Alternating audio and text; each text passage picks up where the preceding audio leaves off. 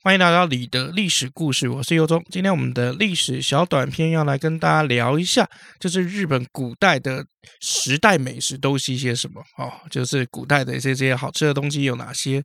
当然，日本比较知名的年代哈，就是所谓的战国时代嘛。但其实战国时代是没有什么东西好吃的哈，因为毕竟是在打仗嘛。啊，连年的战乱呢，民不聊生，然后大家哀声连连啊，有口饭吃就不错了。基本上没有什么太多的美食文化啊，除非是在国与国之间的宴客的时候呢，哎，就会看到很多富丽堂皇的摆盘，然后看到很多这个啊山珍海味。好，那大部分的美食文化都诞生在承平的时代，哈，就是和平年代。所以日本历史上有三个时代的美食文化非常发达，分别是平安时代、江户时代以及明治时代。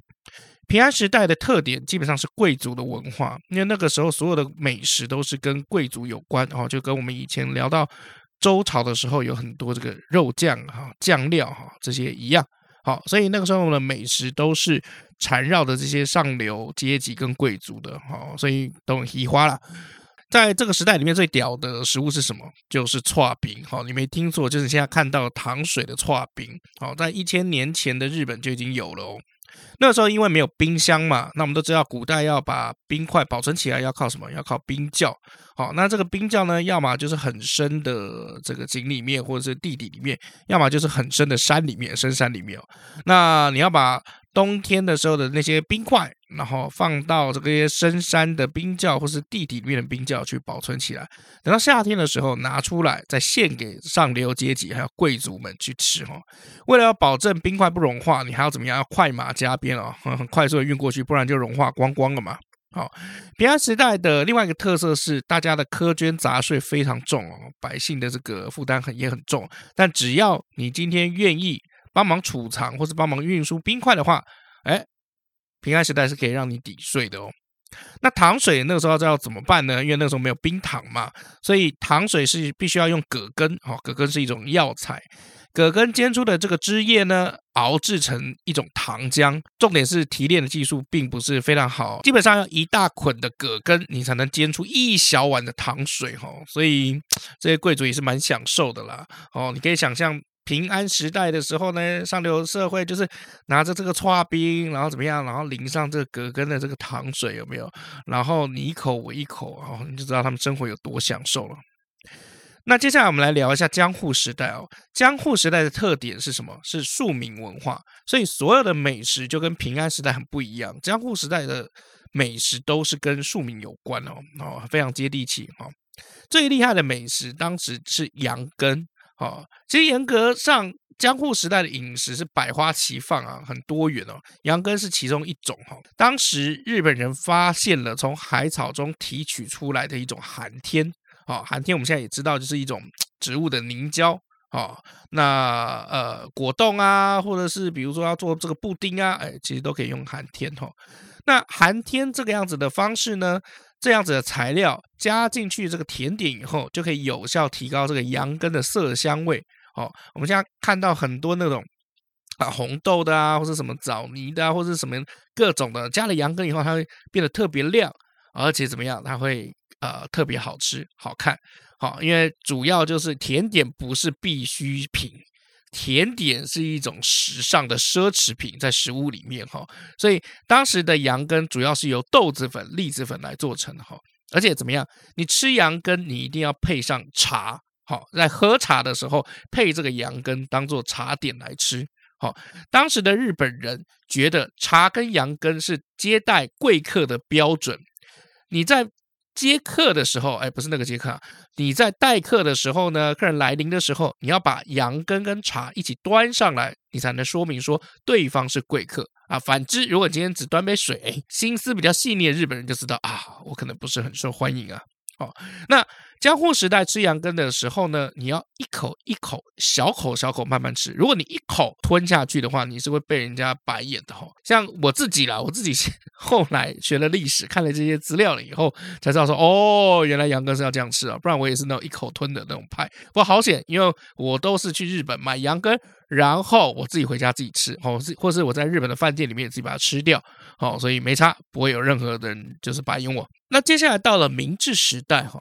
明治时代的特点是什么呢？是西方文化啊，因为明治开始就是全盘的去往西方去学习嘛，对不对？那所有的美食呢，主要上得了台面的、有层次的啊，都是跟西餐有关的。哦，或是经由日本人改良后的这种西餐，那后来有一个标准名词，就叫做和风洋食哈，就是比如说像那个你们在《初恋》这部戏里面看到那个拿破仑意大利面，这个西方是完全没有这道菜单的哈，只有日本才有，哦，这是妥妥的和风洋食哈，所以当时的美食很崇洋媚外哦，不会很多西化过的这些或者是西餐类啊，或者是来自于西方的东西，到日本的时候。那个名称都变超屌的，比如说巧克力，明治时代的巧克力有一个蛮有趣的名字，叫做千代古灵糖。我觉得应该是用音译翻过来，然后再填上一些就看起来很玄的一些字眼哈。哦，chocolate 嘛，对不对？千代古灵糖哦，这样听起来好像好像是蛮顺的。那战国时代到底有没有可以称得上是美食的东西呢？其实战战国时代还是有糖啦。战国时代当时是有这个叫做金平糖的这个东西哈。那金平糖现在其实我们现在很好买，基本上就是砂糖而已，用砂糖做的那种五颜六色的那种像星星一样的糖，就是金平糖。当时是从西方人哦，比如说南蛮人手里买过来的这些进口货。哦，织田信长非常喜欢吃，丰臣秀吉也爱吃。我个人认为，只要是人都很喜欢吃糖，因为这个是潜藏在我们 DNA 里面对甜呐、对碳水追逐的一种本能嘛。那丰臣秀吉拿到了这个金平糖了以后呢，他也不是只有自己吃而已，他甚至还会拿去怎么样招待他的客人。比如说日本，哦，自古以来都有一种仪式叫做加祥仪式。哦，加就是加冕的加，祥就是祥瑞的祥。然后加祥仪式，好，那这个是从平安时代就有的一个仪式哈，是一种消灾祈福的仪式。那到了江户时代以后呢，就变成幕府将军要给手下的这些啊、大臣啊武士们要发糖果，有点像是我们七年级以前有没有啊生日的时候，哎，我记得我以前小时候要买个这个乖乖桶，然后到学校里面，然后这乖乖桶里面有很多乖乖嘛，乖乖的那个软糖。哦，然后那个软糖外面还撒的那个糖粉，然后五颜六色的，很好看。每个同学一人一个、两个这样子。以前我们生日的时候要这样做。哦，那江户时代的时候呢，是幕府的将军要给手下的武士要发糖果。这个地点呢，通常会是在江户城的大广间，大小的大，好、哦，广阔的广，然后房间的间，大广间。就是整个江户幕府时代是最正式的公务场合，所以那个发糖果不是随随便发，是很正式的在发，而且这个一发啊，不是只有一天而已啊，这个仪式哦，通常会好几天。那这一段时间呢，幕府将军会在大厅之间摆下大概一到两万份的糖果。那底下的武士就会分别按照他们的身份高低来领取这些啊、呃、金平糖或是糖果之类的。那据说金平糖最早是由葡萄牙的传教士传进来的。那因为葡萄牙语中球状的糖果被称为叫做 confeito，好，所以日本人就直接用这个读音汉字就把它标记叫做 confeito，哦，金平糖 confeito。哦，所以一开始是由传教士带来的贡品哦，然后织田信长吃到啊，吃到以后就爱上哈。那砂糖在当时非常稀有，那金平糖的做法又只有葡萄牙人知道，所以金平糖就只有贵族或者贵族赏给这些呃武士阶级啊，这些人才有办法吃得到，是很有特权象征的这种甜点哈。所以我刚刚一开始就讲嘛，这个甜点是一个奢侈品啊，这样你可以了解了吧？好，后来呢？一直到了江户中期，才开始有一些厨师啊、匠人开始试做金平糖啊，然后到了十八世纪以后，才在庶民阶级里面普及起来。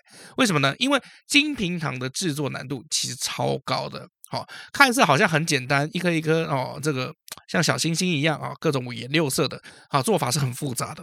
你首先要准备好一个可以倾斜的巨大铜锅，加热以后呢，把小颗的冰糖当做金平糖的核心放到锅子里面。然后就一边不断晃动锅子，一边倒入摄氏七十度左右的糖蜜，让冰糖去裹上那些糖蜜。那就这样反复做上差不多十四天哦，哦，两个礼拜，好，金平糖就会这样子逐渐长大，从第一天就是一公里都不到，到最后成为成品，你看到的那个样子，小颗小颗的这种大小。为什么金平糖它的那个形状这么特别哦？是因为在锅子里面滚动加热的时候，糖蜜会直接碰触到锅子的地方，会比较快去变硬，那这样反复几次累积下来，逐渐就会产生类似这种星星形的这种角的这部分，就变成它的特征之一哦。而且制作过程当中，这些职人呐、匠人必须要随时注意这个温度、湿度，还有锅子的角度跟糖蜜的分量。然后再配合自己的经验来进行细部的这个操作，才能让它变得漂亮又好吃哦。但也因为制造过程太麻烦了，所以现在干脆很多店家都用机器做，只有少数几个店家是用传统手工制的精品糖哦。所以其实，在日本哦，手工精品糖可能会变成一个快要消失的这个技术之一哦。那精品糖也很有趣哦，普及化了以后呢，就变成日本人生活当中很常见的甜点哦。那一般的场合就是喜宴上会有精品糖，然后变成婚姻啊，然后还有比如说贺生子的这种贺品哦。啊，也有人喝咖啡、喝红茶的时候呢，哎，喜欢用精品糖去代替一般的砂糖，据说啊会产生更浓厚的这个风味哦，不是砂糖可以比得上了，毕竟都搞了妈十四天了嘛，对不对？好，那最特别的是啊，精品糖还曾经是日本战备军粮的必备品之一哦，因为军粮大部分都是干燥面包，很难吞，又没什么养分，所以通常就怎么样，配的精品糖一起吃。那糖会促进唾液的分泌，让面包比较容易吞下去。那再加上就是说，又可以大幅的补充点热量，就跟面包产生了很良好的互补作用哦，都碳水嘛。好，那日本防卫省的官方文件其实有写到说，在一袋一百五十公克的干面包中，要搭配放。八颗白色，两颗红色，两颗黄色跟两颗绿色，总共十五克的精品糖哦，连颜色跟数量都哦如此的分明。你看日本的严谨的这个个性哦哦一览无遗。那现在当然没有军队了嘛，好，甚至自卫队。但日本人家中的那个急难救助的那个箱子哦哦急难箱里面也会有精品糖，也是一样道理。因为小小一个糖果哦，哪一天真的发生什么天灾人祸呢？哎，这个。方便的热量，搞不好可以救人一命哦。好了，以上就是我们今天的内容啦。我是尤忠，我们下次见喽，拜拜。